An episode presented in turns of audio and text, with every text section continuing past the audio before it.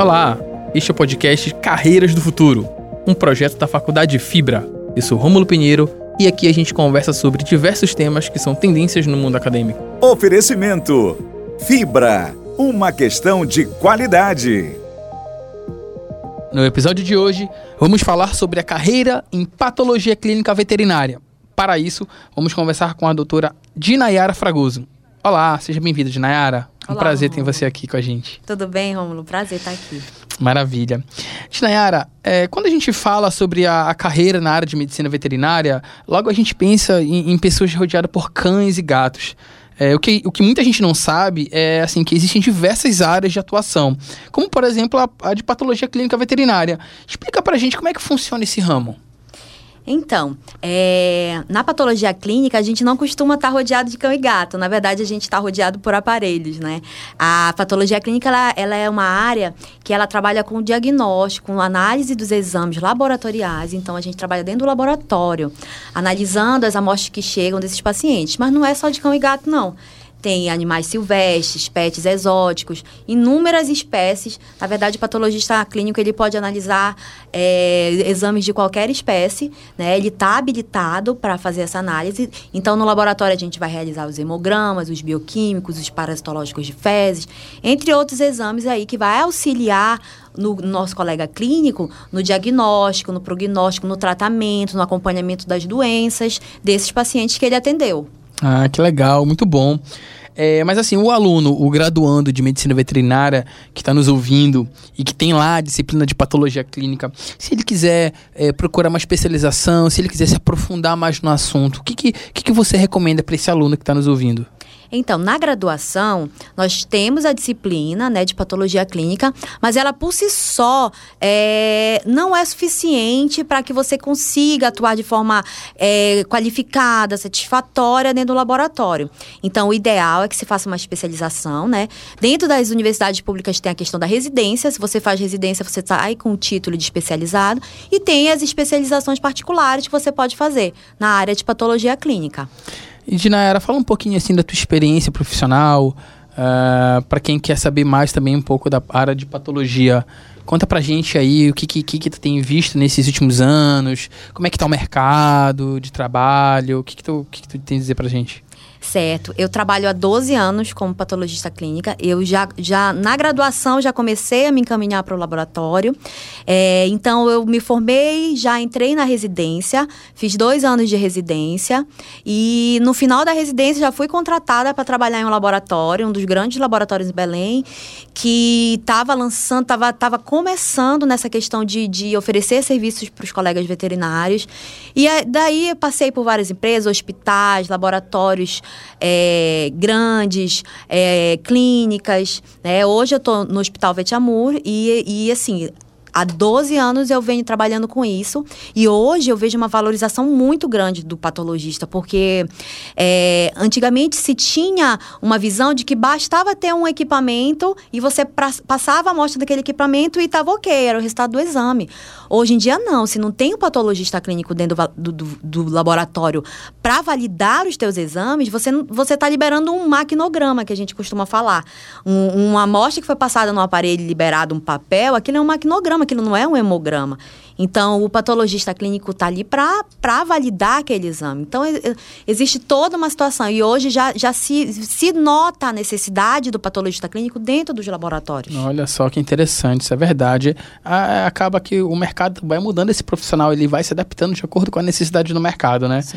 E, e conta pra gente um pouquinho, assim, a, a, os tutores que tem, que dos tutores de animais, de pequenos animais, né? É, o que, que eles devem estar atentos pro, pro, com relação à visita frequente ao médico veterinário? O que, que eles devem olhar para o, o, o, seu animal de estimação, né? o seu parceiro, o seu amigo?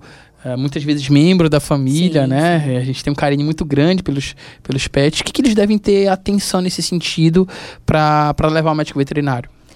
Hoje em dia, né, os pets eles estão sendo vistos como, como é, integrante da família, né? Foi-se o tempo que você você admitia um cachorro preso numa corrente no quintal. Eu, inclusive, é, hoje é considerado maus tratos.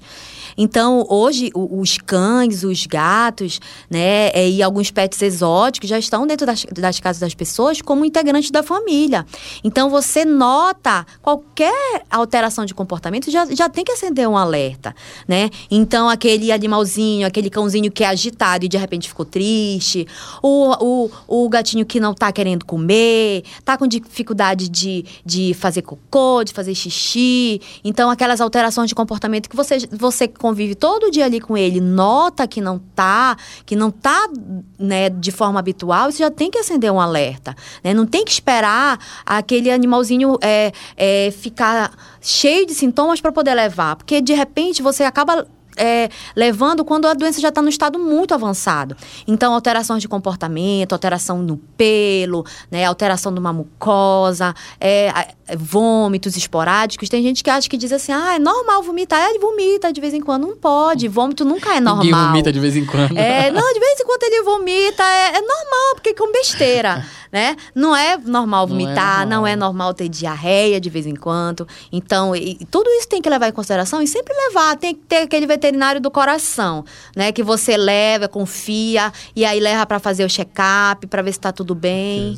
Ah, na verdade, o médico veterinário, ele é um amigo também, né? Ele, a gente tem que ter ele como amigo e, e parceiro para confiar um membro da família, que é o pet, para ele tratar, né? Afinal, é uma vida também. Exatamente. É assim, e, e, quais exames tu achas que são mais importantes, ou mais frequentes para a gente realizar nos animais? Então, basicamente, a gente começa sempre com os exames de triagem, tá? Então, aquele, aquele animalzinho que está indo lá na consulta com o veterinário, o veterinário vai começar sempre com os exames de triagem, que, que seria um inicial.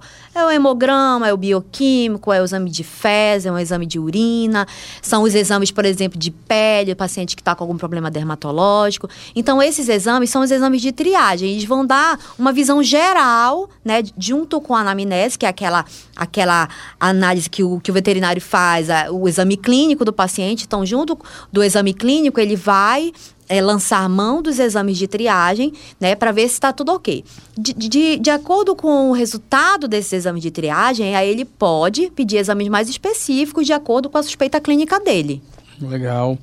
Assim, mas existe algum tipo de, de preparo necessário, uh, pré-exame, por exemplo, que as pessoas têm que se atentar para fazer em casa antes de levar o animal de estimação? Geralmente, a gente pede que os animais façam os exames de sangue, né? Que é o hemograma, o bioquímico. Geralmente, a gente pede um jejum de 8, 12 horas, tá? Porque, é, por exemplo, aquele, aquele, aquele animal gordinho que tá lá acima do peso, e aí ele acabou de comer e vai coletar o exame. A amostra dele pode estar, a gente chama de lipêmica, uma amostra gordurosa. Tem, tem paciente que a gente pega que a amostra tá branca de tanta gordura. Então, isso altera os resultados. Então, geralmente a gente solicita um jejum prévio, dependendo do exame, precisa de um jejum mais prolongado de 12 horas, outros nem tanto. Então, todo esse cuidado, evitar, por exemplo, o estresse do paciente é, antes da coleta. É, é, até o mesmo cuidado que os seres humanos têm antes de fazer um exame de sangue, porque senão você pode dar um resultado alterado, Isso. né? Você não pode comer qualquer coisa, nem tomar qualquer coisa. É Exatamente. A gente tem uma questão muito importante que é a questão dos felinos.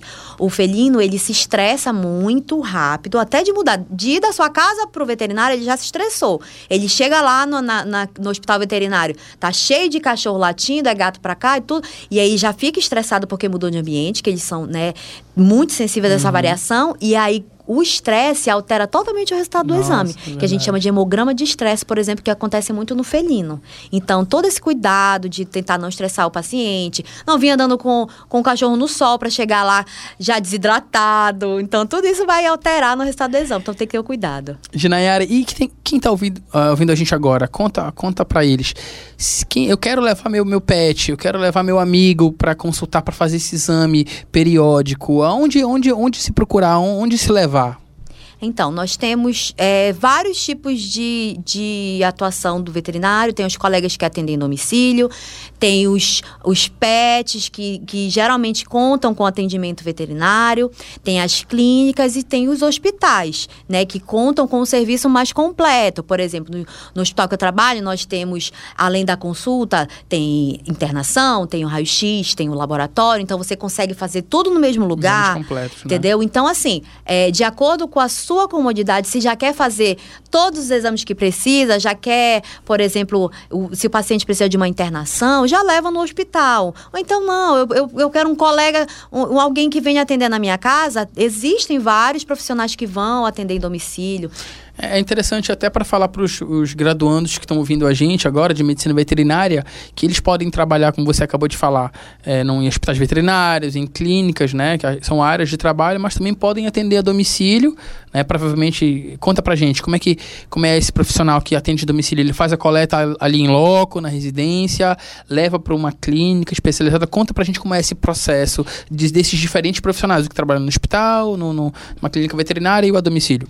Então, é, o atendimento em domicílio, eles trabalham basicamente o que a gente chama de medicina veterinária preventiva, que é aquele mais básico, né? Aquele paciente que vai fazer um check-up, é o paciente que vai fazer a vacina. Então, naquele check-up anual, ele coleta, por exemplo, na casa do tutor, coleta os exames e ele vai levar essas amostras para o laboratório que vai fazer a análise. E o patologista clínico está inserido aí nesse momento dentro do laboratório para fazer a análise desses exames que o colega coletou.